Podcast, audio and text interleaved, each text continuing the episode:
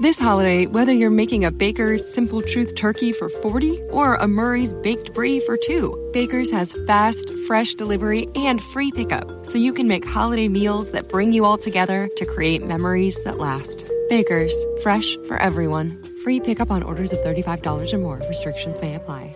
Choose from a great selection of digital coupons and use them up to five times in one transaction. Check our app for details. Baker's, fresh for everyone.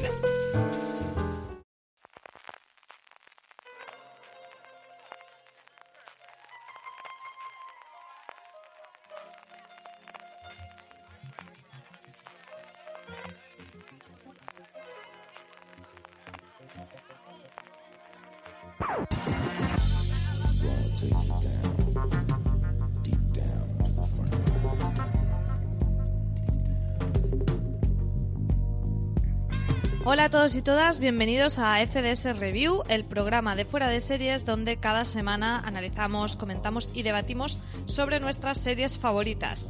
Esta semana analizaremos la primera parte de la novena temporada de The Walking Dead, la serie de AMC que aquí vemos a través de Fox España. Y para ello me he traído a dos especialistas en zombies, dos zombie maníacos. Uno es Richie Fintano, compañero mío del podcast La Tertulia Zombie. ¿Cómo estás, Richie? Hola, ¿qué tal? Y también tenemos a Álvaro Nieva de Fotogramas, que además también se hace sus reviews capitulares de The Walking Dead, no sé si con alegría o con pesar. Bueno, más bien con alegría, a veces un poquito de pesar, pero bueno, hoy estoy muy contento de estar con, con vosotros dos aquí en, en este review. Bueno, para todos los oyentes que quizá no hayan escuchado el programa de review, eh, sabed que hablamos primero unos 10-15 minutillos sin spoilers. Eh, comentamos un poco qué nos ha parecido la trama. También advierto que en esta ocasión va a haber algunos spoilers entre comillas porque bueno es que la propia promoción de la serie ya nos decía cosas a todos antes de que sucedieran así que eso lo vamos a dar por, por sabido por todo el mundo. Y después tendremos una, una pequeña pausa para la sintonía y ya hablaremos sin tapujos ningunos eh, con, con, todos los spoilers del mundo de lo que han pasado en estos ocho episodios de la primera parte de la novena temporada. Eh, bueno, antes de empezar, eh, sí que cabe señalar que es una temporada bastante particular en el sentido de que eh, viene de unas temporadas con bastante malas audiencias, con bastantes críticas eh, por parte de los fans y con cambio de showrunner con Angela Kang, que mm, no sé qué os ha parecido. Álvaro, ¿tú crees que ha sido un buen cambio, que le ha sentado bien a la serie o cómo lo has visto? ¿O crees que mejor como estábamos? Yo estoy muy contento porque tú lo has dicho así como de una forma un poco modosita, pero yo diría que venimos de do dos temporadas de mierda. Saquemos que, ya que, los cuchillos. Sí, sí, o sea, hay que decirlo, las 7 y las 8 han sido malísimas. Y entonces Ángela Kang, que así light para no ofender de... a Richie, que Richie las defiende aunque, aunque sepa que sí, son bueno. malísimas. Pero Ángela bueno, bueno. lleva siendo guionista de la serie de hace mucho tiempo y bueno, ha dado ese paso al frente. Scott M. Gimple, que era el guionista, el showrunner de antes, no lo han echado ni mucho menos, porque ahora es como, digamos, el CEO de toda la franquicia y de estos planes sí, locos de la, hacer. La patada hacia arriba, que se suele decir. Sí, exacto. Iba a hacer toda esta trilogía, la trilogía de Rick, los nuevos spin-off, etcétera, etcétera. Pero bueno, ella es la que se ha quedado al mando y de momento está demostrando que, que The Walking Dead puede ser casi lo que fue en su día. Sí, porque ha habido bastantes cambios eh, que se ven ya desde el principio, con un propio cambio de la cabecera. O sea, quiero decir que, que, la serie ha querido hacer patente esos cambios, saltos temporales, como un planteamiento totalmente nuevo y pérdidas de personajes fundamentales. Richie, ¿cómo has visto tú estos saltos temporales, salidas de personajes, entradas de, nue de nuevos personajes? ¿Crees que les ha funcionado? Como por ejemplo en Fear the Walking Dead, que también la estuvimos comentando en review. Sí, yo creo que la serie ha conseguido dar ese, ese um, punto de inflexión en el que pegar un giro dentro de la propia serie, ya que efectivamente se estaba embarrando un poco las últimas temporadas. Yo no voy a decir que son una mierda, como dice Álvaro, así tan descarnadamente, pero sí que es verdad que estaban bajando el nivel bastante, de forma bastante notable. Entonces, sí, yo creo que eh, a veces pegarle un volantazo a la serie, como en el caso de Fear the Walking Dead, eh, está demostrado que, que, está bien, que funciona, que ha mejorado cambiando personajes, haciendo que algunos secundarios se vuelvan más protagonistas, cargándote a algunos protagonistas directamente, o cogiendo a personajes y darles un giro a sí mismos. O sea, dentro de The Walking Dead podemos ver una evolución dentro de algunos de ellos que han cambiado su personalidad, su, su forma de, de, pensar, incluso su objetivo en la vida, incluso en algunos de, estos casos. Y creo que, que, pegar este giro cuando ves que la cosa no está funcionando eh, es, puede ser arriesgado porque el cambio puede ser para mal, pero en este caso yo creo que les ha funcionado y va para bien. ¿Cómo has visto tú, Álvaro, los saltos, los saltos temporales? Que hemos tenido un par en, en, solo ya en, el primer, en la primera mitad de esta temporada. Yo creo que, que han abusado un poco de, eso, de hacer dos saltos temporales en tan poco episodio, pero bueno, al final nos lleva a una, una, situación bastante nueva, que siempre es interesante descubrir dónde están de repente los protagonistas, les cambia, como dice Richie, a, varios personajes que han estado ahí siempre, especialmente eh, Carol, Daryl y Michonne, que han sido mm, personajes que han sido muy importantes, pero que últimamente no tenían trama suficiente propia y que siempre han estado a la sombra de Rick. Entonces, al eliminar a Rick, este es el spoiler que tú decías antes, eh, al eliminar, no, no, digo de matar, no digo de, digo de eliminar, de sacarlo de la serie, luego ya hablaremos con spoiler de cómo lo han sacado, pero eso que le ha dado más espacio al resto y, y bueno, yo creo que sí es interesante donde lo pone. Lo que no sé es exactamente si esto les ha funcionado eh, a nivel de audiencia. A mí, a nivel, que es una opinión totalmente subjetiva, a mí como mm, espectadora, a nivel particular, me ha gustado el cambio. He seguido con interés la, esta primera mitad de la temporada, como hacía tiempo que no, que no seguía The Walking Dead. Jolín, yo recuerdo en temporadas anteriores que es que me moría de ganas de que fuera el lunes para ver cómo, cómo seguía la serie y ahora era todo una sensación de engañifas, de, que solo conseguían atraparte con cliffhangers que luego se resolvían con chorradas y esa sensación me ha cambiado bastante en esta, en esta primera mitad con planteamientos de temas nuevos. Sí que es verdad, estoy de acuerdo contigo Álvaro, de que quizá la estructura esta con dos saltos es un poco extraña. No sé si quizá tendrían que haberla partido pues un primer salto en la primera mitad y el segundo en la segunda mitad de temporada. A verlo, es, tiene una estructura un poco extraña que a mí me da que pensar que puedas responder más bien a necesidades de producción de por el hecho de que ya se iban actores y actrices que porque ellos por guion lo quisieran haber puesto así, aunque eso es especular. Pero bueno, lo que a mí me gustaría también es saber si después de esas eh, anteriores temporadas, la 7 y la 8, en el que eh, pues la, la, serie bajó bastante audiencia, si ahora han conseguido un poco eh, mmm, volver a, a, las cifras tan maravillosas que hacía, que hacía The Walking Dead, Álvaro. Eh, en realidad no, pero son datos que, a ver, en esta temporada hemos tenido bastantes titulares, bastantes noticias, bastante apocalípticas, diciendo, oh, The Walking Dead, mínimo histórico. Se dijo con el, que el primer episodio de la temporada fue el arranque de temporada menos visto, luego el segundo episodio hizo el dato, el peor dato histórico de la serie.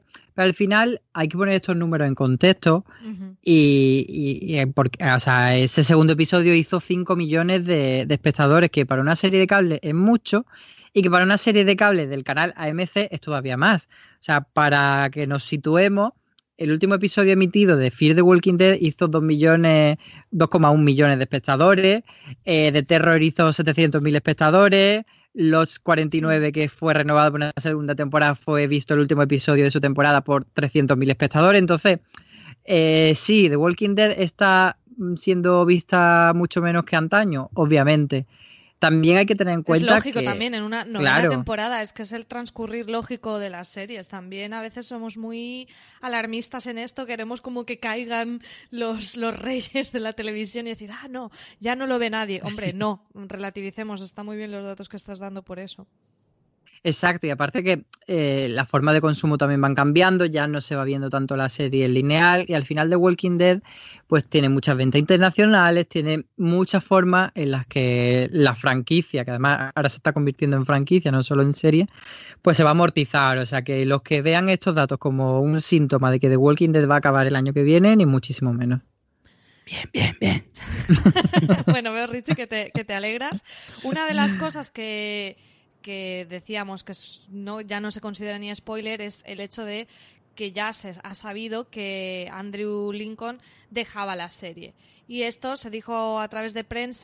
This holiday, whether you're making a Baker's Simple Truth turkey for 40 or a Murray's baked brie for 2, Baker's has fast, fresh delivery and free pickup, so you can make holiday meals that bring you all together to create memories that last. Baker's, fresh for everyone. Free pickup on orders of $35 or more. Restrictions may apply. Choose from a great selection of digital coupons and use them up to five times in one transaction. Check our app for details. Bakers, fresh for everyone. Mm, por activa y por pasiva, hasta sabíamos en qué episodio iba a suceder. Eh, cosa que a mí personalmente no me gustó mucho, pero entiendo que respondía a una voluntad de, que esa gente que se había dejado la serie regresara. Richie, tú sé que estás bastante enfadado con, ese, con que se divulgara esa información. Sí, porque entiendo que estamos en, una época en la que la información se nos escapa de los dedos prácticamente, que es eh, ya casi misión imposible eh, que no se filtren este tipo de cosas, pero en esta ocasión me ha dado la sensación de que ha sido la propia AMC la que lo ha publicado. No sé muy bien con qué intención, porque a mí me ha dado la sensación que durante los episodios en los que se veía venir, porque ya lo sabías, eh, el que eso iba a suceder, perdían bastante interés.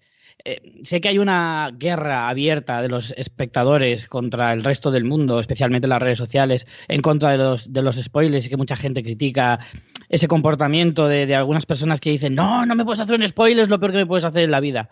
Es peor que, que pegar a mi padre. Pero, pero en este caso creo que está justificado. O sea, verdaderamente yo creo que le hace perder eh, mucha importancia al peso que tiene este hecho en una serie de estas características. Estamos hablando de casi 10 años de una serie que se convierte prácticamente en veterana y estás hablando del protagonista, un, un personaje que está desde el minuto cero de la serie y va a abandonar la serie. Y resulta que ya lo sabes. Entonces le estás perdiendo toda la mística que le sabe dar el mundo de la televisión a este tipo de sucesos. Entonces, yo estoy enfadadísimo, pero enfadadísimo de, que de, haber perdido la oportunidad de disfrutar de un momento que podía haber sido genial. Álvaro, ¿sabes o tú qué piensas? ¿Crees que era una estrategia, como yo estaba comentando, para intentar que la audiencia regresara? ¿Les ha funcionado? ¿No les ha funcionado? o sea, yo creo que totalmente era una estrategia porque, o sea, entiendo que una faena para los fans que hemos seguido las nueve temporadas y que nos hemos arrastrado literalmente durante las dos últimas temporadas hasta llegar aquí, que nos priven de esa sorpresa de ver cómo se despide el personaje de Rick, pero está clarísimo que hace una estrategia eh, desesperada por conseguir que toda la gente que ha ido mm, dejando la serie en las últimas temporadas, de decirle, hey, que os acordáis de Rick, pues va a ser su final aquí, así que volved y, vedlo. Y sobre todo está muy claro que la estrategia es así porque eh, su adiós se produce en el episodio 5 cuando la, mitad de la temporada, ese bloque de episodios se compone de 8, entonces eh, claramente una forma de decir, bueno, hasta el 5 cerramos aquí y tenéis tres episodios más para ver eh, qué es lo que viene después, qué es lo que vamos a presentar. Si la serie estuviese en su mejor momento, primero no lo habrían dicho y segundo, ese final de Rick habría sido en el episodio 8. Hmm. Lo que pasa es que si ahora hacían en el episodio 8 el adiós de Rick, a ver quién era el guapo que volvía a la segunda parte. Claro. Vamos a seguir hablando un poquito más sin spoilers de qué nos ha parecido esta temporada que, como decíamos al principio, tiene bastantes particularidades que analizar. Pero antes vamos a hacer una pequeña pausa para uno de nuestros patrocinadores de esta semana. Paramount Network trae en exclusiva a España Waco, la miniserie basada en hechos reales que cuenta el enfrentamiento entre el FBI, la ATF y el grupo liderado por el profeta David Koresh.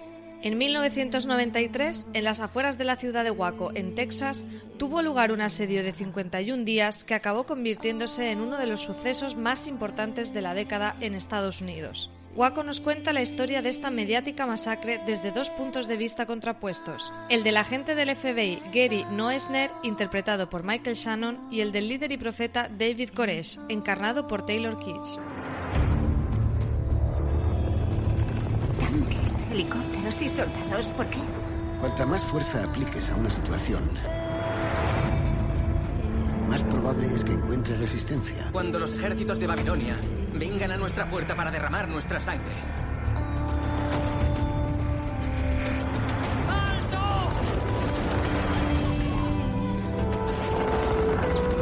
Aquí nos probarán.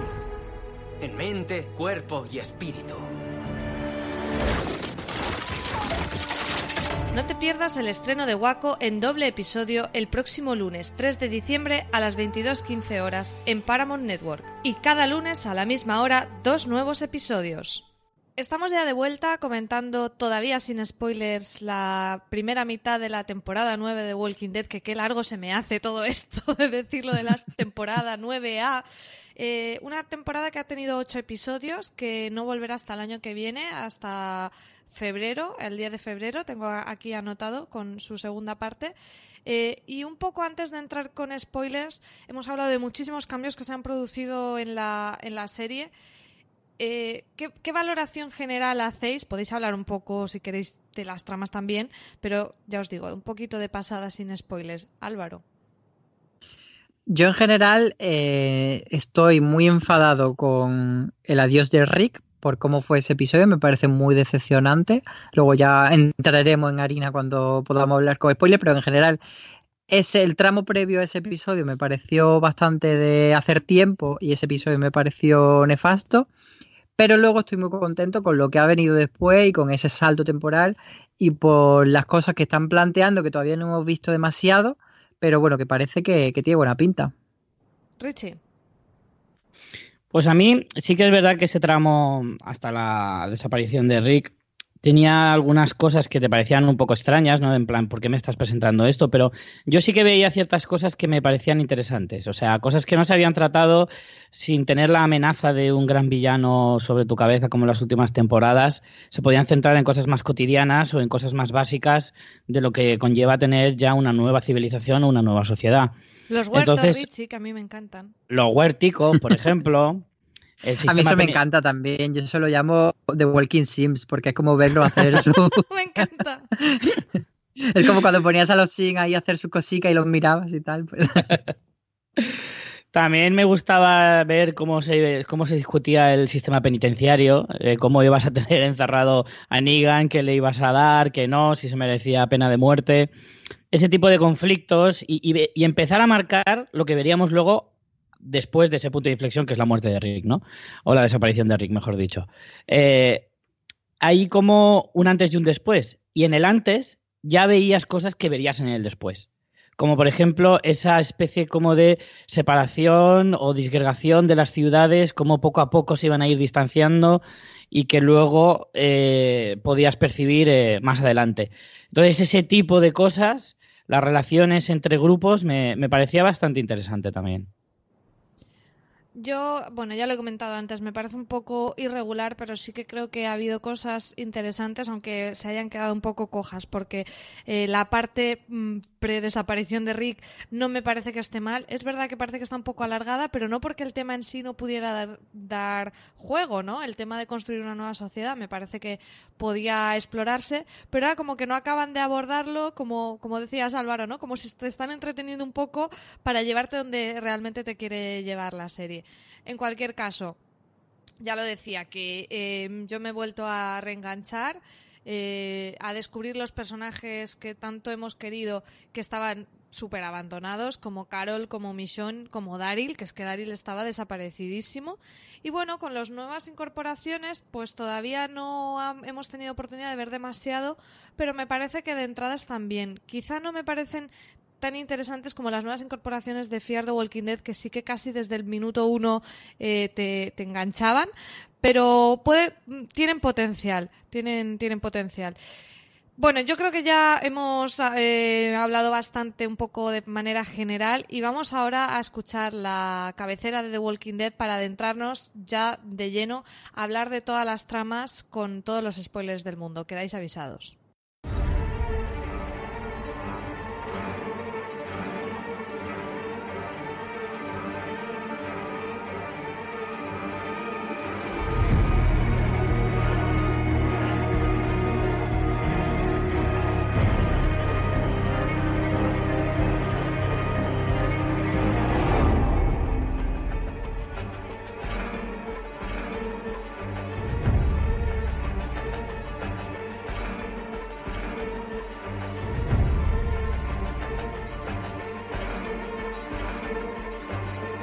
This holiday, whether you're making a Baker's Simple Truth turkey for 40 or a Murray's Baked Brie for 2, Baker's has fast, fresh delivery and free pickup, so you can make holiday meals that bring you all together to create memories that last. Baker's, fresh for everyone. Free pickup on orders of $35 or more. Restrictions may apply. Choose from a great selection of digital coupons and use them up to five times in one transaction. Check our app for details. Baker's, fresh for everyone. Si estás buscando un buen podcast de análisis y debate en tu idioma, te invito a que escuches Pulso y Péndulo. Yo soy Carlos Curbelo. Y yo soy Fabiola Galindo. Todos los jueves analizamos temas de actualidad en Estados Unidos y Latinoamérica. Fabi y yo no siempre estamos de acuerdo, pero sí tenemos un objetivo común. Queremos servir como antídoto contra las noticias falsas y la polarización. Pulso y Péndulo. Busca nuestros episodios en Apple Podcast, Spotify o en tu aplicación favorita.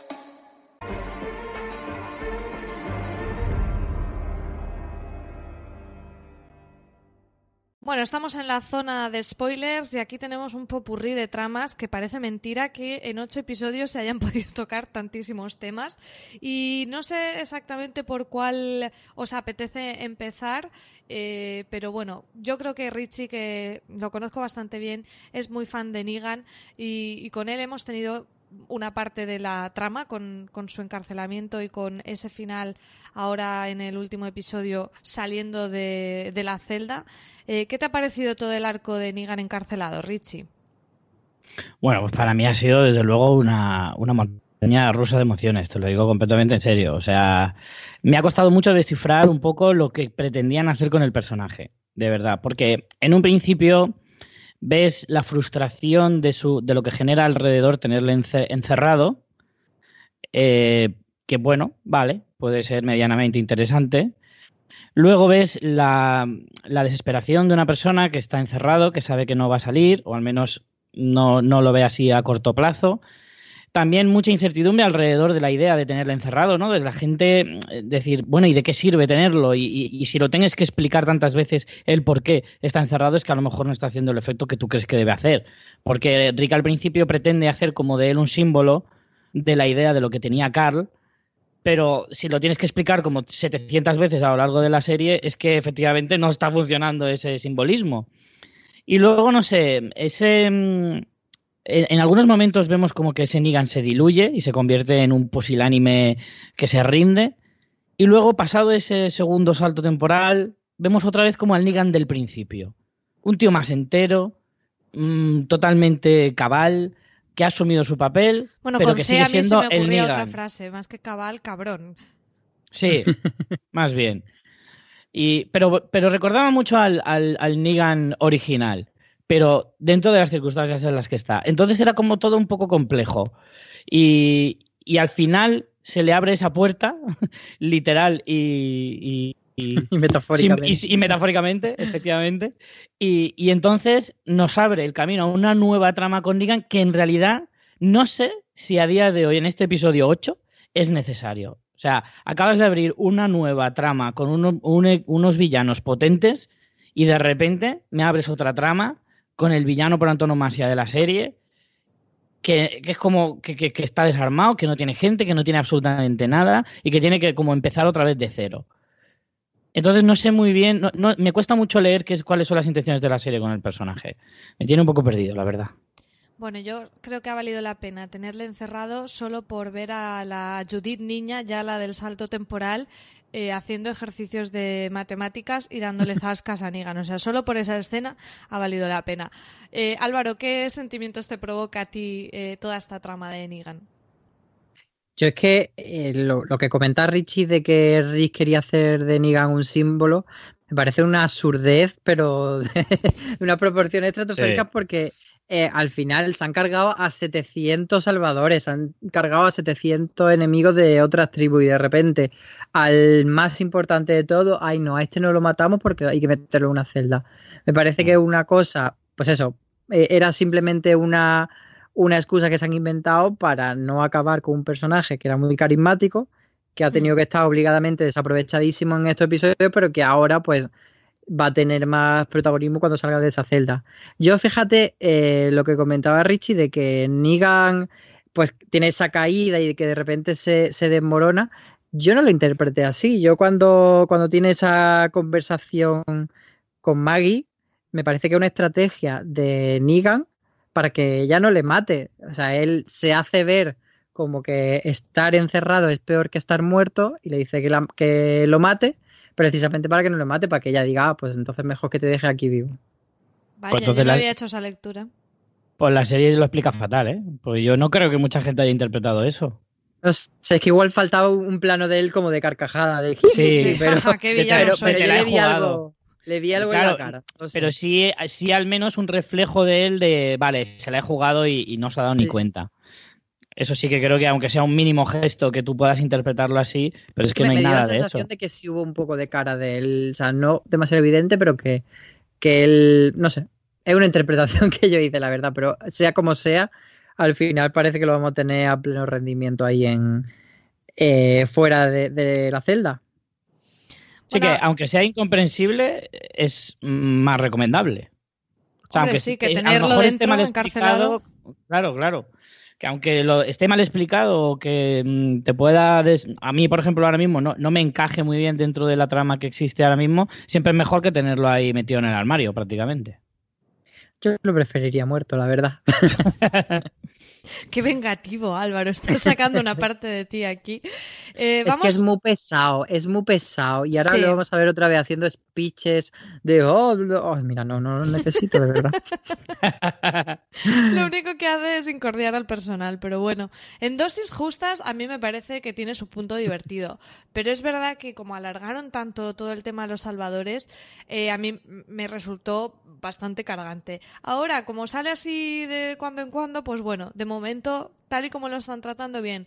Pero si vuelve a pleno rendimiento, estaré como tú, Álvaro, con una pereza terrible de ver a Nigan hasta en la sopa. Bueno, estábamos hablando un poco de las intenciones de Rick eh, queriendo hacer de Negan un símbolo, eh, con, persiguiendo el sueño de Carl de que estas comunidades trabajen unidas. Y todo eso se simboliza en este puente que están construyendo, en el que luego pues tienen explosivos, porque es muy lógico tener explosivos en una construcción. claro. Tiene todo el sentido del mundo. Pero bueno, dejando eso aparte, eh, ¿Cómo habéis visto a Rick en esa etapa final con, esos dotes de líder intentando que, todos sean amiguitos? Richie. Hombre, eh, lo que ha vivido Rick como personaje, pocas veces lo he visto yo en la historia de la televisión, ¿eh? O sea, en el sentido de ha pasado de ser el bueno por antonomasia a ser un auténtico psicópata, a, primero disparar y luego preguntar, a luego de repente convertirse en prácticamente Gandhi, simplemente porque su hijo moribundo le dijo que el mundo era mucho más bonito de lo que él se imaginaba. Entonces, eh, entre ese barullo de, emociones y de personalidades que ha tenido el propio Rick, cualquier cosa te puede llegar a encajar. Eh, sí que es verdad que en algunas ocasiones yo he visto esos planteamientos de Rick un poquito forzados. En esta ocasión, argumentalmente puede estar justificado, ¿no? El decir, vale, una vez o sea, con lo que hemos vivido en estas dos últimas temporadas, o en el periodo de tiempo que haya pasado en la serie, de, enfrentarnos a un único grupo opresor y muy, muy salvaje y con todas las pérdidas que hemos tenido, vamos a, acabar un poco con esa dinámica y vamos a intentar trabajar todos en equipo para crear algo ya que se le denomina claramente el futuro. O sea, vamos a dejar de sobrevivir para intentar vivir en condiciones. Entonces, el, el discurso está bien. El discurso está chulo, queda guay, para, para, época de campaña está genial. El problema es que luego cuando lo llevas a la práctica, generalmente es un desastre. Y es que se, demuestra claramente. Cada ahí, cada uno piensa a su manera y, es muy difícil que todos vayan a una.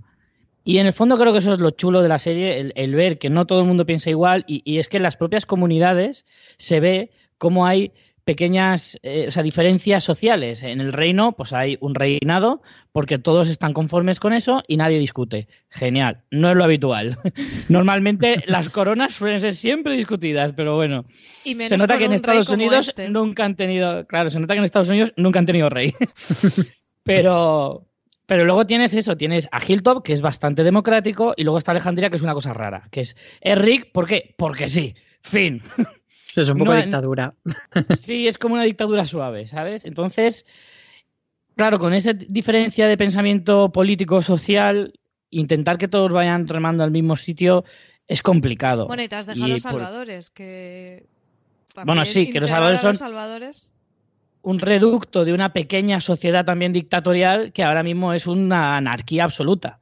No hay líderes, eh, tienen que hacer lo que se les dice casi casi a la fuerza porque se les ha perdonado la vida y poquito más. O sea, es que no, no se les considera ni siquiera un grupo social. Bueno, y Oceanside también, que os las dejáis allí en su Sí, es verdad. Es, un matriarcado, no sabría cómo definirlo, ¿no? Como una especie de matriarcado grupal. Sí, es que, tampoco nos han explicado muy bien la organización. Es como una especie de, consejo de sabias, ¿no? Es como todo el mundo tiene voz y voto y no hay una líder más o menos clara. Sí. Álvaro, ¿tú cómo has visto a Reik en esta última etapa? Aparte de con sus planes nefastos como siempre. Es que era muy pesado y yo en todos esos capítulos iba con, con Daryl, o sea, cuando Daryl le cantaba a las 40 y le decía, mira, te estás equivocando, era un cansino, esto no puede ser, yo iba más con Daryl, luego eran un poco bobos los dos allí, que sí que sí tiraban al agujero, que sí tal, pero bueno, eh, en general bien, estaba todo construido eso, lo que tú comentabas antes del puente, era muy evidente el simbolismo que tenía Será metáfora de primaria un poco, ¿no? Total. Y estaba todo muy construido para luego crear ese momento en el puente, pues que fuese épico y que fuese redención del personaje para despedirlo. Oye, una cosa, Álvaro, ¿qué versión doblada has oído tú? Porque a mí esas palabras no me salían en la versión que yo vi, ¿eh? ¿De qué, qué palabras? De cansino, pesado, todo eso que le dice Daryl a, bueno, yo es que el, subtexto yo lo cojo, lo reinterpreto. Después en esta, en esta nueva época en la que, bueno, no lo hemos dicho, el salto temporal, más o menos, un poco a ojo, como, como dice Richie en el podcast de Tertulia Zombie, que gracias a los niños, que son calendarios humanos, más o menos podemos estimar que ha sido de un año aproximadamente. Eh, bueno, un poco más de un año, porque también el embarazo inexistente de Maggie y de repente ya tiene al bebé con unos meses, pues podemos entender que quizá ha sido un año y medio, más o menos. Eh, durante este tiempo eh, tenemos esta intención de, de, construir ese futuro, que a mí me parece por lo menos que como discurso y para hacer debate después de la serie es interesante. Bueno, aquí hemos visto que tenéis opiniones diferentes, bueno, que queréis cargaros a Negan y todo eso, pero me gusta cómo en la serie se plantean cosas nuevas, como por ejemplo que Michonne, que recordemos que era abogada en el pasado, eh, intenta establecer unas leyes para que no sea este me cae mejor o este me cae peor a la hora de, dictar sentencias y de tener un poco una, una guía para cuando sucedan cosas saber qué hacer qué se perdona, qué no se perdona. Y bueno, lo tenemos con el caso de Negan, pero también tenemos esas tramas de Maggie cuando intentan atentar contra ella y decide eh, ejecutar finalmente a Gregory, que es quizá uno de los seres más despreciables que ha aparecido en la serie, al que le habían dado tantas oportunidades de redención que ya ni se sabe, pero en cambio perdona la vida de, del otro hombre cómplice, que ahora no recuerdo el nombre. Entonces, eh, ¿qué os ha parecido la trama? Earl. Pues de Earl.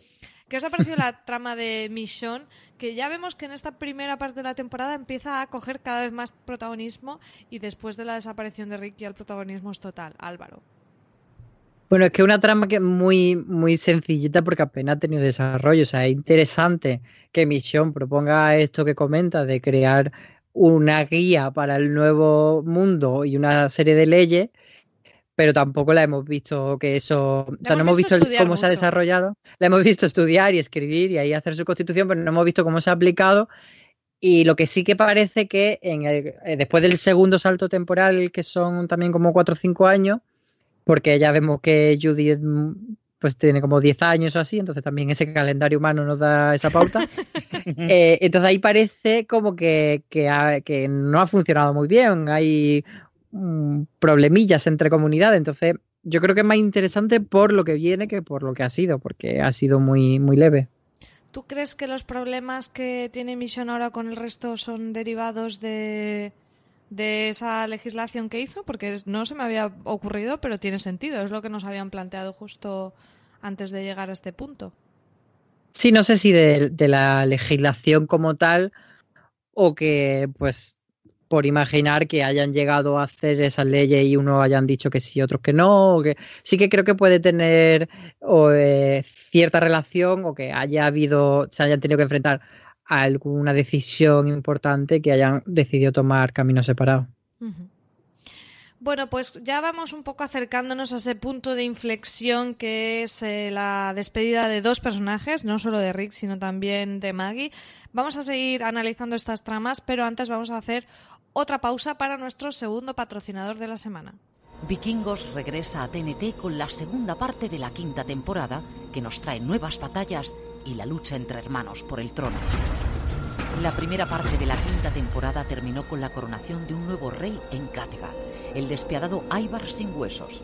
Por ello, Bjorn, Lagerza y Uve se vieron obligados a huir y a forjar nuevas alianzas para poder recuperar lo que consideran suyo. Una nueva era oscura de violencia y destrucción en la que los viejos enemigos se convertirán en nuevos aliados. Puede que los locos hereden la tierra. Nadie olvidará jamás a Ivar sin huesos. Ahora prepárate para lo que va a llegar. Vikingos en TNT. Odín ha escuchado tus súplicas. El lunes 3 de diciembre a las 22.15 horas, estreno de la segunda parte de la quinta temporada de Vikingos en TNT. Para no perderte ningún detalle, disfruta ya mismo de la primera parte de la temporada 5 en el servicio bajo demanda de tu operador. Estamos ya de vuelta y ahora creo que toca hablar de las traiciones, porque el tema de las lealtades ha estado muy presente en esta mm, parte A de la temporada 9 y tenemos para elegir, porque tenemos traiciones de todos los tipos.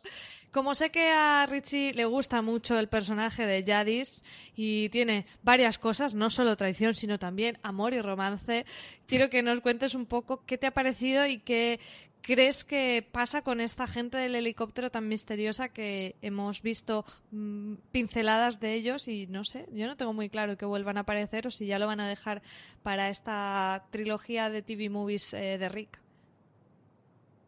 A mí el personaje de, de Jadis, o Bimba Bosé, como me gusta llamar a mí, em, siempre me ha parecido muy atractivo. O sea, desde cuando estaba en su época de los chatarreros y demás, que tenía ahí sus pajas mentales con sus esculturas raras y todo eso, ya me parecía un personaje bastante interesante.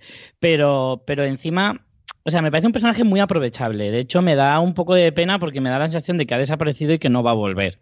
y más después del salto temporal o sea, me parecería muy loco que apareciera y, aún así, pues mira, siempre es una as en la manga que se puede guardar la serie en un momento dado, pero creo que es un personaje muy aprovechable por eso, porque te podía dar cosas buenas, en un momento dado te puede traicionar porque ya lo ha hecho otras veces, entonces siempre tienes el juego de redención, traición, redención, traición, y así te, te podías tirar toda la vida. Y no sé, me parecía un personaje genial, la verdad es que bueno, el, momento. Genial, ¿crees que es la palabra? A mí es que el personaje me parece genial y el momentazo de me lío con, con el famoso cura de gañas es que me parece tan épico. Por favor. A mí, mira, mira, Álvaro, de surrealista, de, de, tan surrealista se da la vuelta. Es de esos pocos casos extraños que de malo, malo, malo se convierte en bueno porque se da la vuelta a sí mismo. ¿Sabes? O sea, de verdad, si lo ves con un prisma un poquito más. No te lo compro, no te lo compro, pero acepto tu versión. Porque desde luego es, absolutamente locura, locura máxima de, de, guionistas fumados en una sala. Porque dice, venga, va, ¿por qué no juntar a estos dos?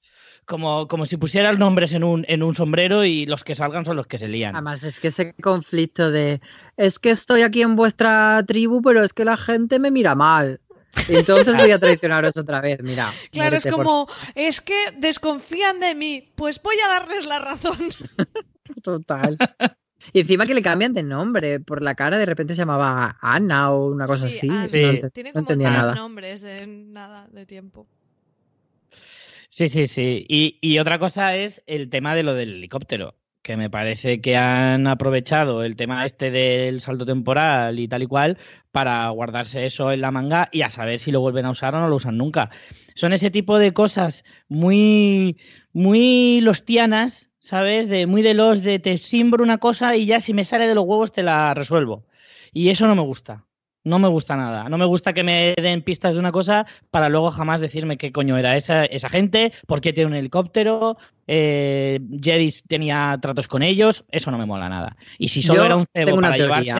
This holiday, whether you're making a Baker's Simple Truth turkey for 40 or a Murray's Baked Brie for 2, Baker's has fast, fresh delivery and free pickup, so you can make holiday meals that bring you all together to create memories that last. Baker's, fresh for everyone. Free pickup on orders of $35 or more. Restrictions may apply. Choose from a great selection of digital coupons and use them up to five times in one transaction. Check our app for details. Bakers, fresh for everyone. Si estás buscando un buen podcast de análisis y debate en tu idioma, te invito a que escuches Pulso y Péndulo. Yo soy Carlos Curbelo. Y yo soy Fabiola Galindo. Todos los jueves analizamos temas de actualidad en Estados Unidos y Latinoamérica. Fabi y yo no siempre estamos de acuerdo, pero sí tenemos un objetivo común. Queremos servir como antídoto contra las noticias falsas y la polarización. Pulso y péndulo. Busca nuestros episodios en Apple Podcast, Spotify o en tu aplicación favorita. A Rick, peor aún. Yo tengo una teoría y es que el helicóptero ya no lo vamos a ver más hasta que se acerque la fecha de emisión de la película de Rick y ahí volverá un poco a la serie como para hacernos ese, ese anzuelito y que y Jadis yo creo que no va a salir en la serie hasta también que veamos la película. O sea, que va a ser un personaje de esa película eh, que veremos a Rick en el sitio donde se lo lleva el helicóptero. Claro, yo creo que, que Jadis ha pasado a ser personaje de las películas, pero que no, no, yo no creo que Jadis vuelva a salir en la serie. O sea, es verdad, que lo del helicóptero puede que a lo mejor sí, pero yo no creo que Jadis vuelva a salir.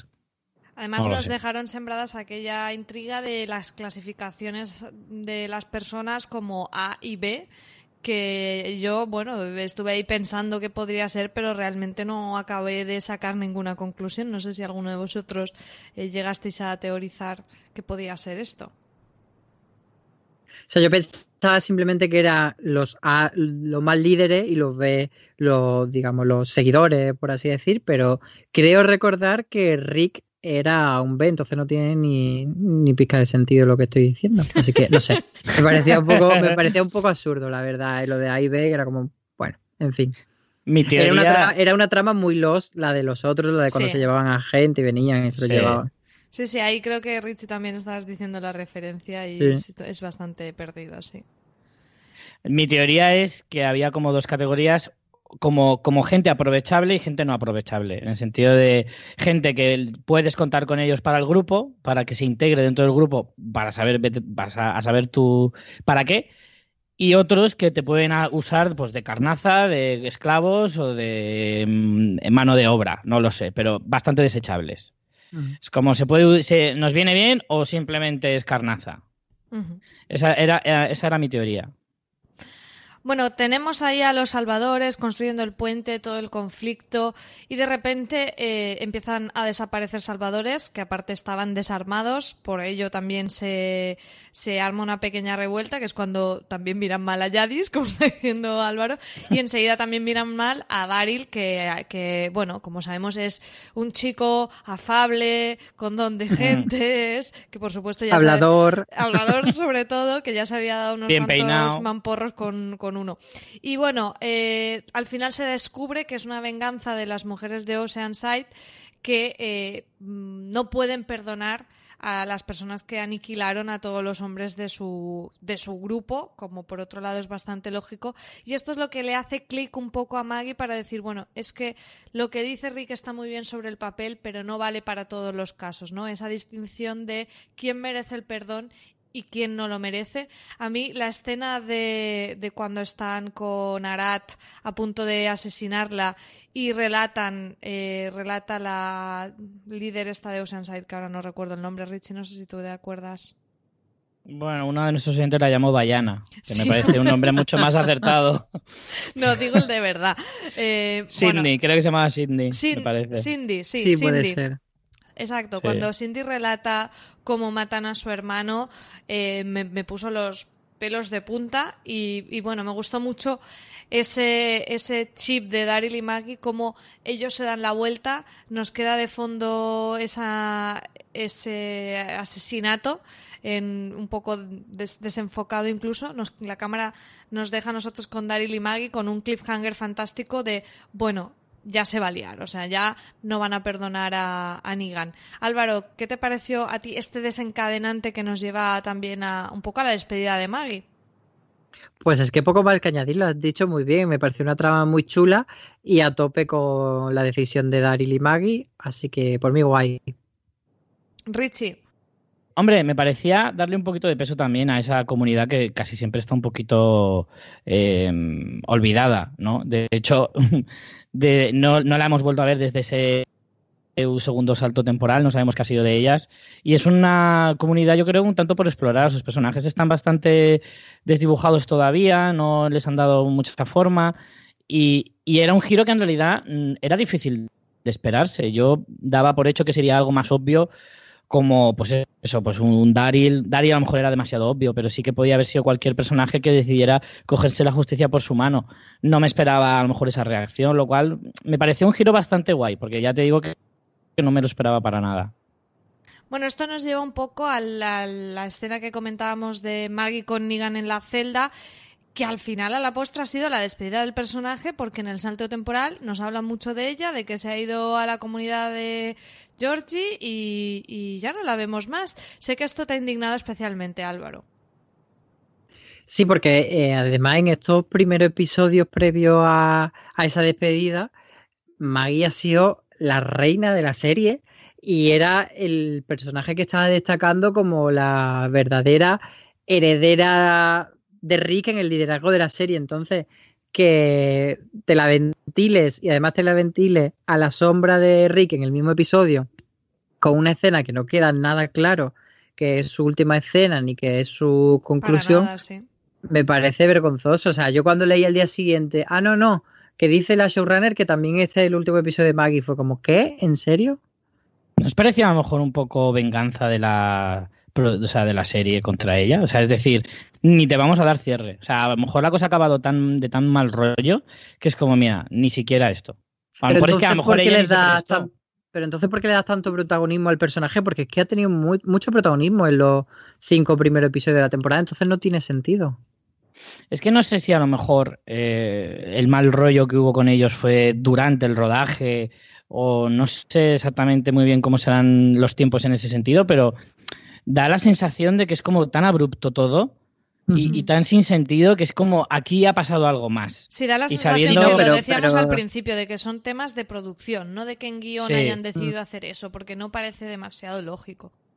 No. Y ya sabemos que en la serie ya ha ocurrido esto en otras ocasiones, con, con el personaje de Carl también pasó algo parecido, salieron unas declaraciones del padre que era el representante poniendo a parir a la serie también, o sea, no sé, me da la se comenta que el padre de, de, Charlotte Dix, que era el actor que hacía de Carl, también reclamaba más dinero, etcétera, más protagonismo para el hijo y como que había ahí tensiones. Pero lo de lo de Lauren Cohan, que era eh, la actriz que hace de Maggie, fue previo a la octava temporada, entonces no he entendido perdón, a la novena temporada. Entonces no he entendido por qué le han dado tanto peso para luego quitársela encima. Y ahora parece que están rectificando porque ya vi unas declaraciones de Angela Khan como diciendo que tiene muy buena voluntad para que Maggie pueda volver, que como Maggie ahora tiene otra serie, pues van a intentar adecuar la producción para su posible vuelta. Yo espero que le den todo el dinero que se merece porque realmente ella podría ser una pieza muy, muy clave en la serie. Totalmente de acuerdo, sí. Bueno, vamos con el plato fuerte, con la muerte entre mil comillas de Rick, al menos así lo creen los personajes que se han quedado. Ese episodio que para mí, ya os lo digo, fue bastante decepcionante, que creo que entiendo la intención que había detrás, pretendían que fuera emotivo, pero me pareció como muy vacío el mensaje con esas ensoñaciones me pareció de, vamos de, taza de Mr. Wonderful y eh, las personas que seleccionaron para que fueran estas apariciones de Rick, esta gente la que pensaba, mm, creo que era de hemos hecho siete llamadas y, entonces en el último la, actriz, de Sasha nos ha dicho que sí. Porque que estuviera... Son los únicos que tenían el fin de semana libre y, Totalmente, y por eso han venido. Que estuviera Shane, vale.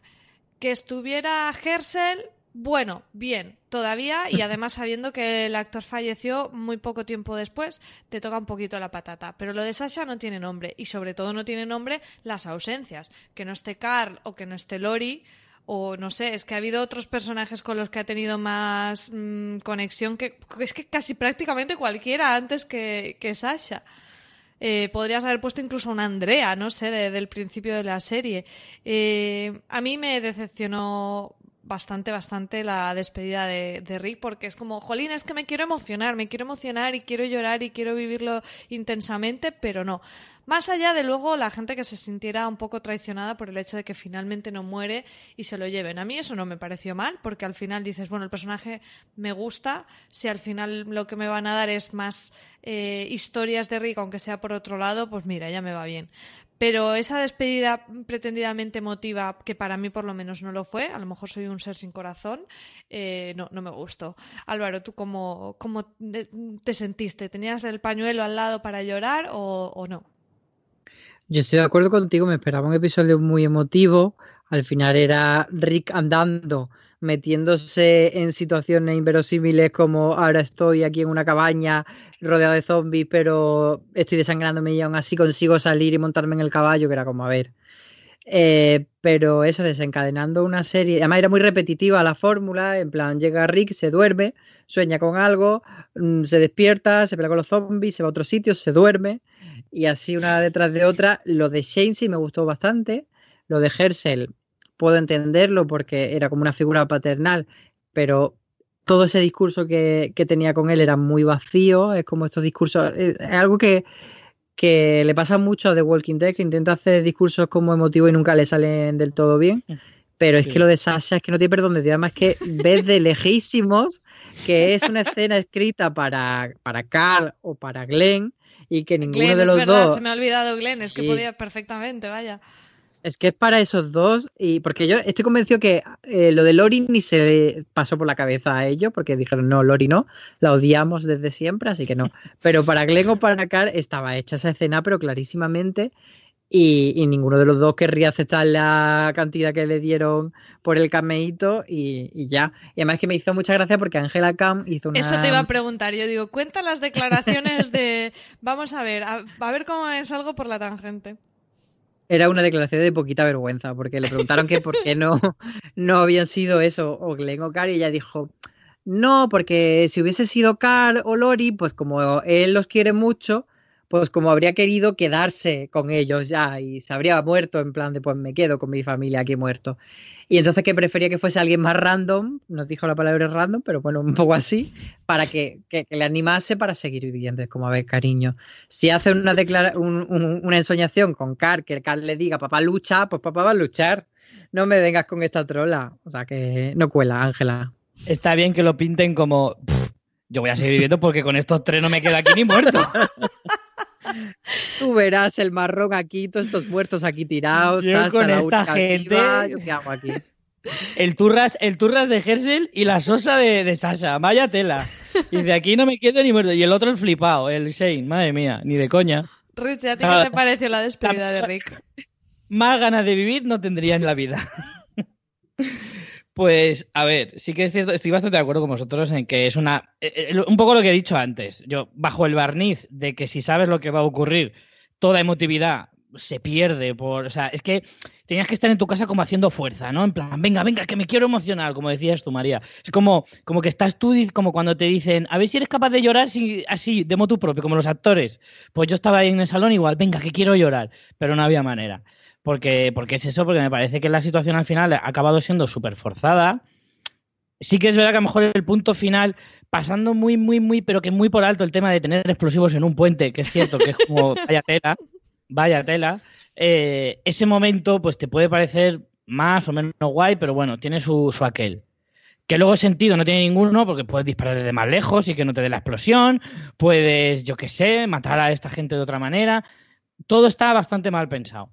Pero en el fondo no deja de ser la esencia del puro Rick, que es mala idea, más, más mala idea, más mala idea, al final muerte segura. Si es que al final, si, si hay justicia divina en la televisión, Rick tenía que morir mm, bajo una idea suya propia. Como ha muerto. que no se muere, es que ese es el problema, que no se ha muerto, que está de parranda. Le sale tan mal que ni muere. No le sale bien al final. O sea, hay un helicóptero que lo rescata en el medio del apocalipsis zombie. Es que no se puede tener más chorra, vaya. Luego también habría que pensar de de repente Yadis le sale la bondad y se lo quiere llevar. En fin. Bueno, yo no, creo que sea bondad. ¿eh? Yo creo que dice, uy, madre mía, el boleto que me faltaba. Ya que se me ha escapado el tuerto, pues me llevo a este, que seguro que con este me dejan entrar. Bueno, también es otra lectura. Eh, vamos a ya ir al salto temporal, pero antes nos queda nuestro último patrocinador de la semana. AXN estrena The Oath, la serie sobre la cultura de las pandillas producida por el rapero 50 Cent y con Sean Bean como protagonista. The Oath presenta a la peligrosa banda de los Ravens, cuyo líder, Tom Hammond, se encuentra en prisión. Mientras tanto, los hijos de Hammond toman el mando de la banda en las calles. Aunque el grupo intenta actuar dentro de los límites de la moralidad, por encima de todo deben proteger a los suyos y defenderlos de las amenazas de las bandas rivales y de las operaciones encubiertas del FBI.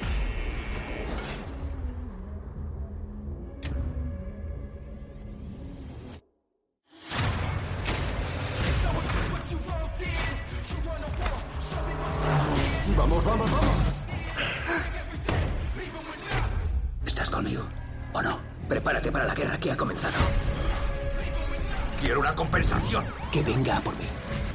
¿Quieres ponernos a todos en peligro? Dios. El domingo 2 por la noche.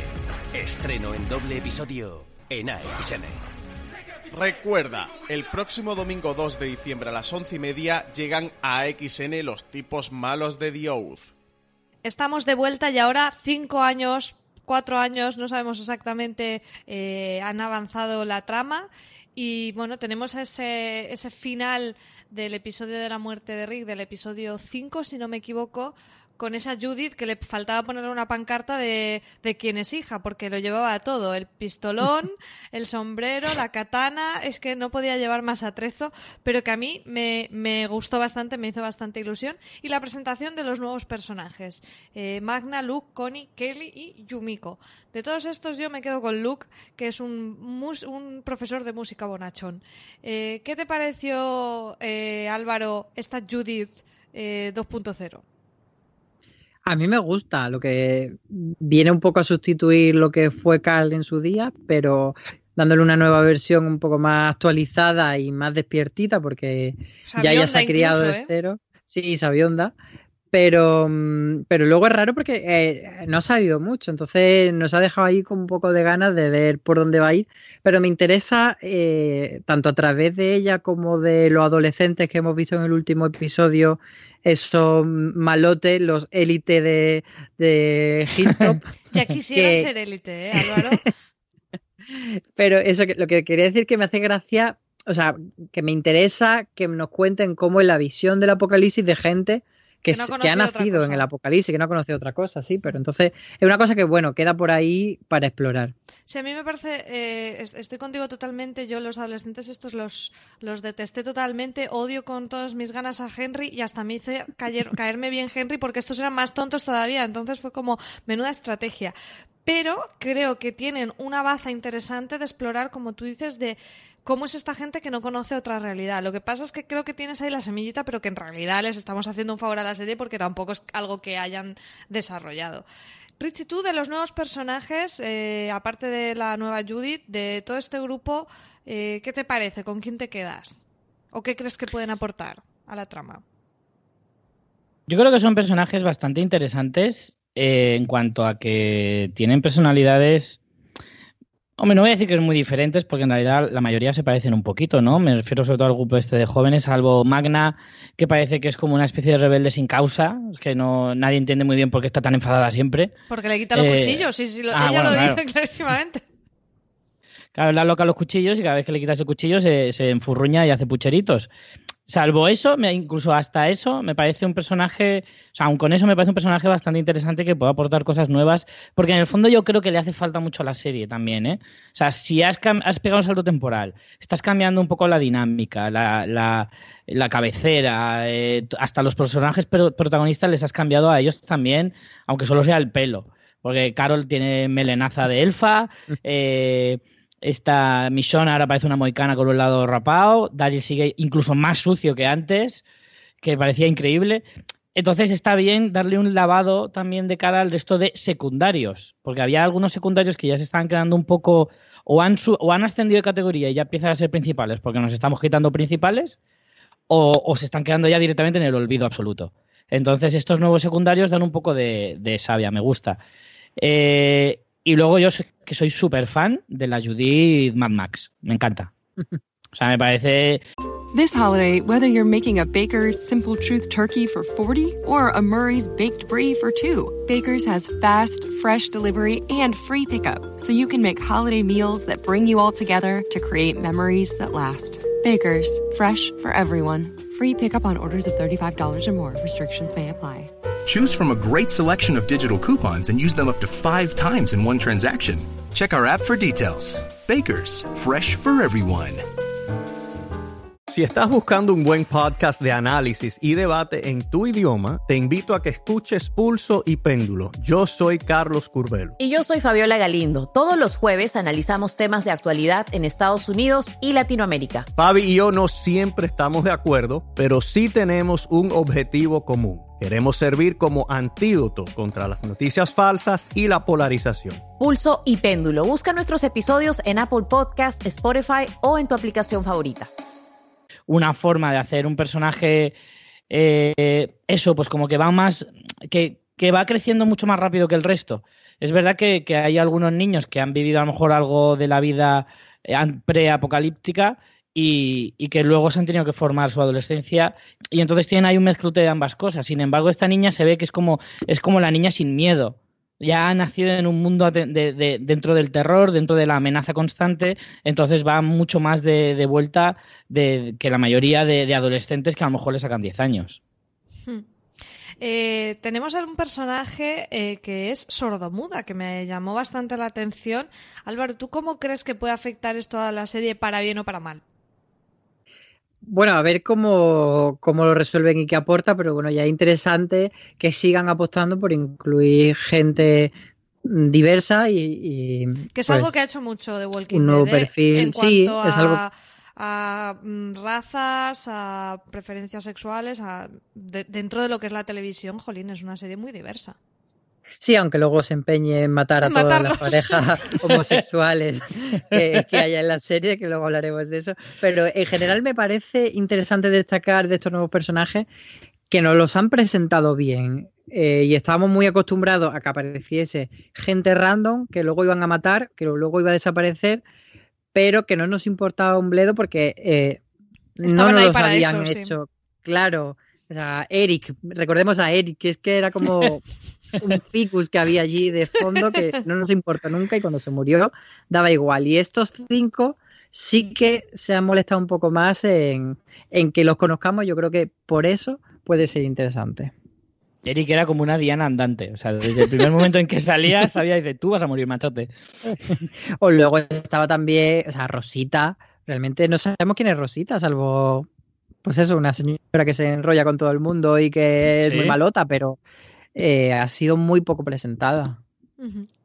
Después teníamos, como estabas diciendo Richie, a Carol con su nuevo pelazo, ya que es que estamos con romances a tope en The Walking Dead en esta temporada. Se casa con el rey Ezequiel. Eh, yo no sé, de verdad empiezo a sospechar, como dice Richie, que hacen lo del el sombrero de sorteos para las parejas. Aunque bueno, en este caso hay un diálogo que te lo justifican de una manera interesante, ¿no? Hablando del pasado de Carol como mujer maltratada y que, bueno, y que el rey Ezequiel es muy cursi, pero que en este momento de su vida algo de cursilería le viene bien, que dices, venga, va, venga, te hago un favor y lo compro.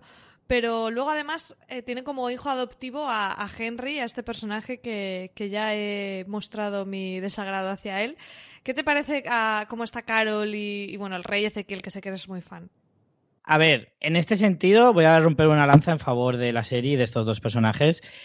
Eh, dentro de lo inverosímil o, como lo queramos llamar, es una cosa que sí que se venía gestando desde hace tiempo. ¿eh? O sea, ya desde el primer momento en que se conocen, ya se veía al rey Ezequiel ponerle ojitos a Carol y, verle como un poco, esta mujer me interesa. O sea, que no es como, por ejemplo, cuando Rick se enrolló con Michonne, que fue como, no, no ha sido de repente, es que era la semana pasada, pero no lo hemos dicho nunca.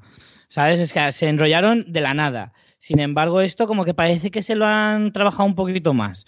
Entonces, aunque choca, a mí no me ha dolido tanto. Me han dolido mucho más, por ejemplo, la de cura legañas con Rosita, que eso sí que ya dice, venga, va, por favor, por favor, por favor, por favor. Que yo ya lo dije en nuestro podcast, o sea, si pierde el otro ojo se monta un harén, porque parece ser que el ser tuerto en un apocalipsis es, vamos, prácticamente como dejarte barbita de tres días. Pero y esa, esa escena de Nigan con Gabriel y Nigan diciéndole, uy, pues no sabes lo que ha dicho Rosita aquí al lado de mi ventana. Y el otro, ah, pues no quieres saberlo. Uy, sí, sí, sí que quieres. Ah, por favor. Es lo que te, es lo que te da aburrimiento. El sal, sálvame. tan aburrido que dices capaz de... Sálvame Alessandría, por favor. Bueno, el que sigue solo para siempre, forever and ever, y creo que no va a cambiar nunca, es Daryl, que en este salto temporal vemos que, se ha vuelto más solo ermitaño. Bueno, ahora tiene a perro. Iba a tener matiz, pero ahora se ha buscado una mascota que muy a favor de introducir mascotas. Si meten ya gatitos, ya me tienen para siempre. ¿Qué te ha parecido, ¿Y si se mueren, María? No, no, no. Y si se los comen, menos. Pero, ¿qué te ha parecido cómo está Daryl en, este, en esta segunda mitad de la primera mitad de la temporada 9. Yo lo sigo viendo un poco como siempre. Veo que, a las a consecuencia de la salida de Rick, Michonne y Carol sí que han ganado protagonismo, pero Daryl siguen sin encontrarle una trama decente. Que su trama por ahora simplemente ha sido que sigue buscando a Rick porque supongo que tendrá un poco de cargo conciencia por haberse llevado tan mal con él en sus últimos días y por otro lado que, está ahí con su perrete y lo usan para rastrear y tal, pero sigue sin tener una verdadera trama, así que Daryl todavía me importa poco. Sigue siendo un personaje bastante desaprovechado, estoy totalmente contigo.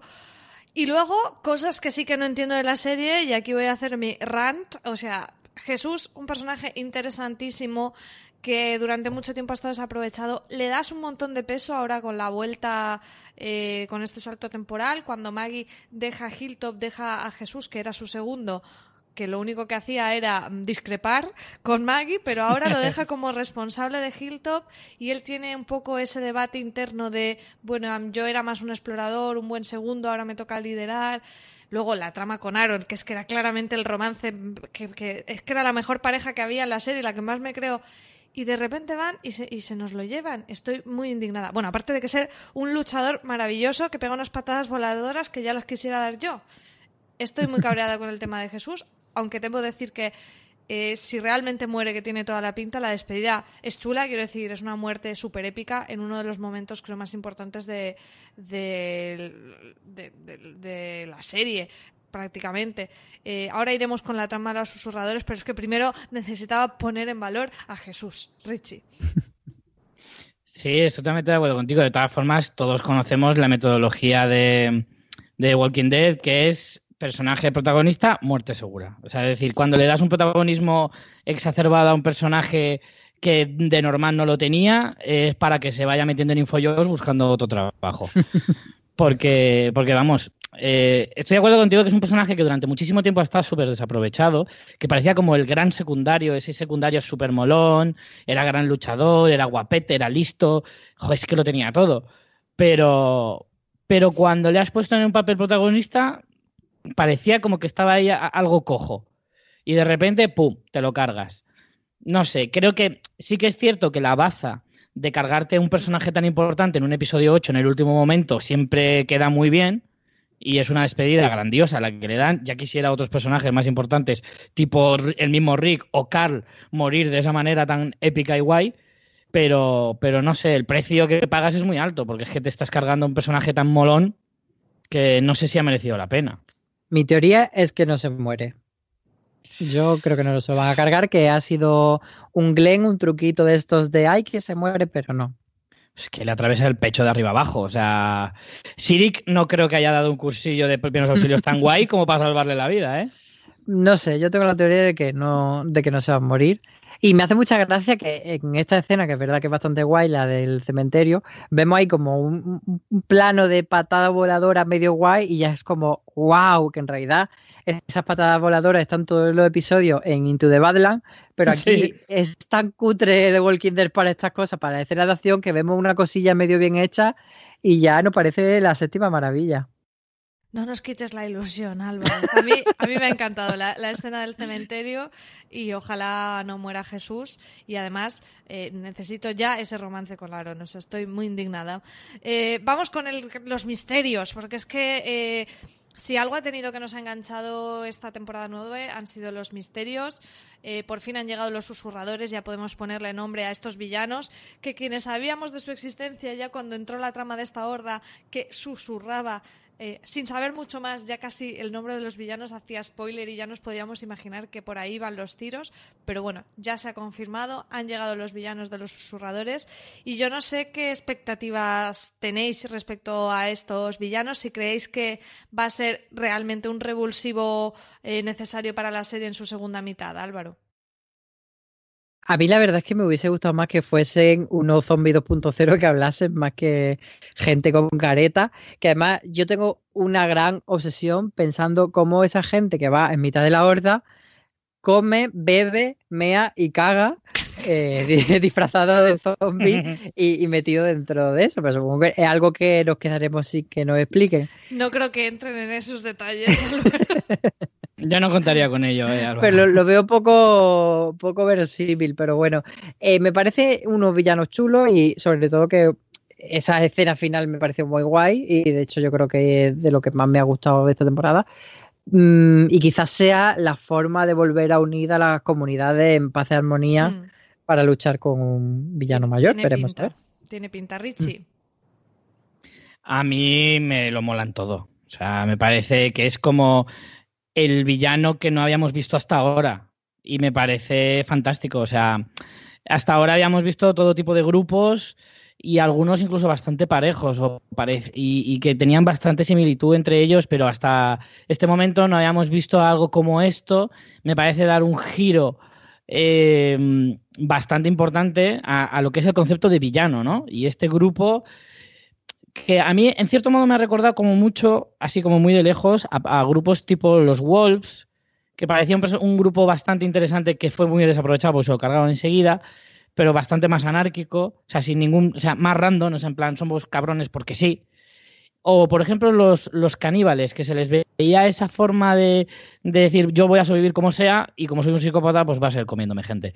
Sin embargo, estos parece como que tienen un puntito más, un puntito más de tétrico y encima, joder, discurren, porque si llegan a la, a la conclusión de decir puedo usar a los zombies como arma, eh, ya dices, ostras, ya, es otra historia. Y además genera un punto más dentro de lo que es toda el apocalipsis, porque los zombies hasta ese momento eran una amenaza, pero cada vez era menos amenaza, porque se han acostumbrado tanto a su presencia, ya todo el mundo sabe pelear contra ellos, ya nadie les teme. Simplemente sabes que cuando son muchos tienes que huir y no enfrentarte a ellos. Es la, es la única máxima que tienes pero cuando se convierten en un depredador porque ya son organizados, ya pueden más o menos pensar o generar cierta estrategia, se convierten en otra cosa, se convierten en eso, en un depredador que hace que la amenaza zombie de verdad ahora sí que es mucho más real, como podía serlo a lo mejor al principio de la serie o del apocalipsis. A mí mm, me ha intrigado mucho. Sé que, bueno, estoy con, estoy con Álvaro bastante con que hubiera molado que, los zombies hubieran evolucionado. Es cambiar el universo bastante. Mucha gente se les hubiera tirado al cuello, pero creo que podrían explorar cosas interesantes. Dicho eso, me parece que son unos villanos cojonudos. O sea, mm, dejando de lado lo que podría haber sido, esto que nos plantean me parece que lo han introducido de una manera muy chula, con una amenaza muy misteriosa de esto de qué, son, que ese desconcierto que vemos en los personajes en el último episodio, en el 8, me ha encantado. La escena de terror con niebla eh, en, un cementerio es que no me ha podido gustar más, como volviendo a los orígenes del género. Y yo tengo bastantes, bastantes ganas de que, de que vuelva a la serie para ver qué pasa con esto. Igual que con otros misterios como qué narices le ha pasado a, a Michonne con el resto de gente que está tan enfadados y qué son esas cicatrices en marca de con, una X que hemos visto tanto en Mission como en Daryl, porque lo que está claro es que han pasado muchas cosas en estos años eh, desde que Rick murió, Álvaro. Sí, parece como que le hayan quitado los riñones o algo, pero no creo que haya gente tan preparada para hacer eso. No sé, es un misterio que han querido sembrar ahí y que no, no nos han contado nada. Así que bueno, eso lo veremos en la siguiente tanda de episodios. Es que no, no hay mucho más que especular porque nos han dado una pincelada muy, muy pequeñita. Para ir cerrando, chicos, eh, de esta mm, temporada 9, de lo que hemos visto hasta ahora, que yo creo que en términos generales podemos decir que nos ha gustado, ¿con qué escenas os quedáis? No, pero que lo diga, pero Álvaro, que lo diga, que lo diga. Porque veníamos de dos temporadas de mierda. pero dilo en alto, dilo en alto de mierda. Y esta estaba bastante mejor. Así me gusta. De verdad, ¿eh? estáis un hater. O sea, lo digo para que digáis cosas bonitas y decís cosas malas. A ver, eh, ¿cuáles son las escenas que más os han gustado de, de esta temporada 9, Richie?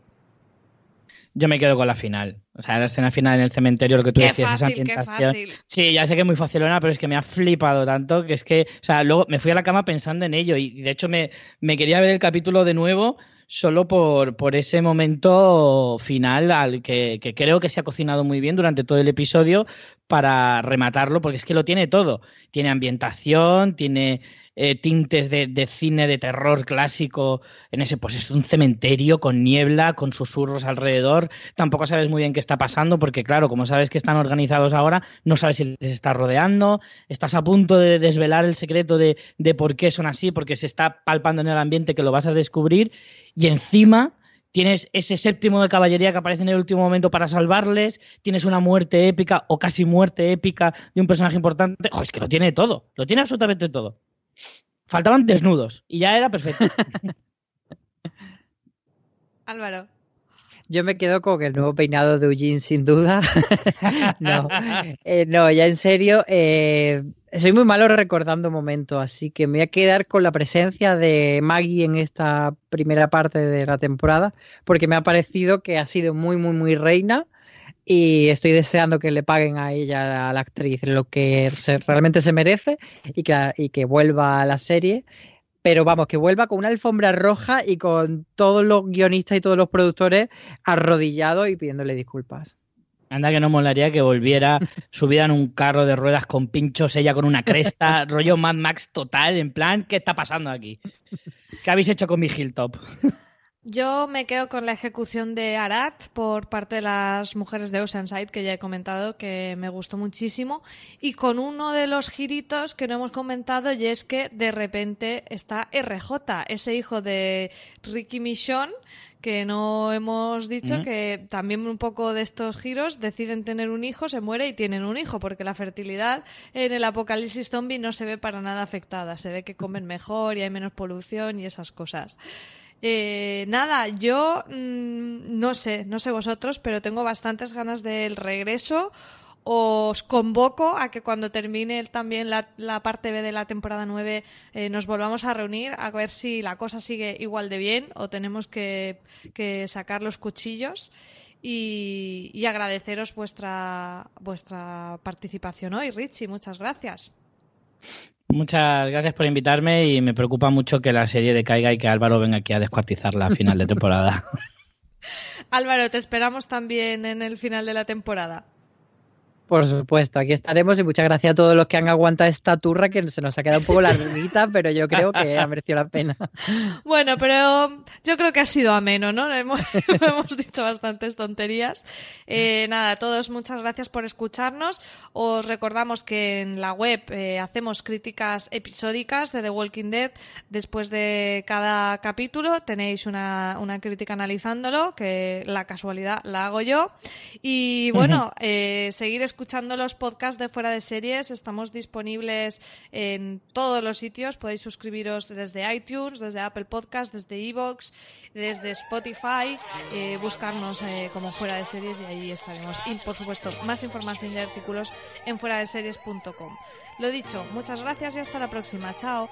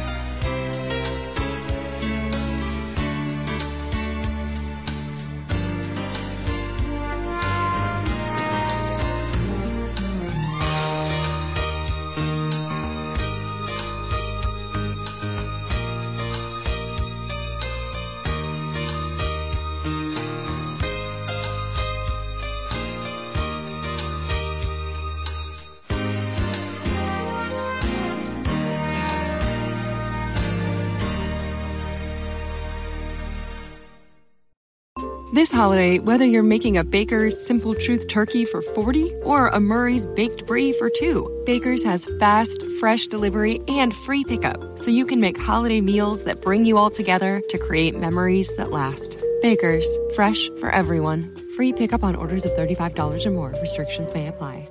Choose from a great selection of digital coupons and use them up to five times in one transaction. Check our app for details. Baker's, fresh for everyone.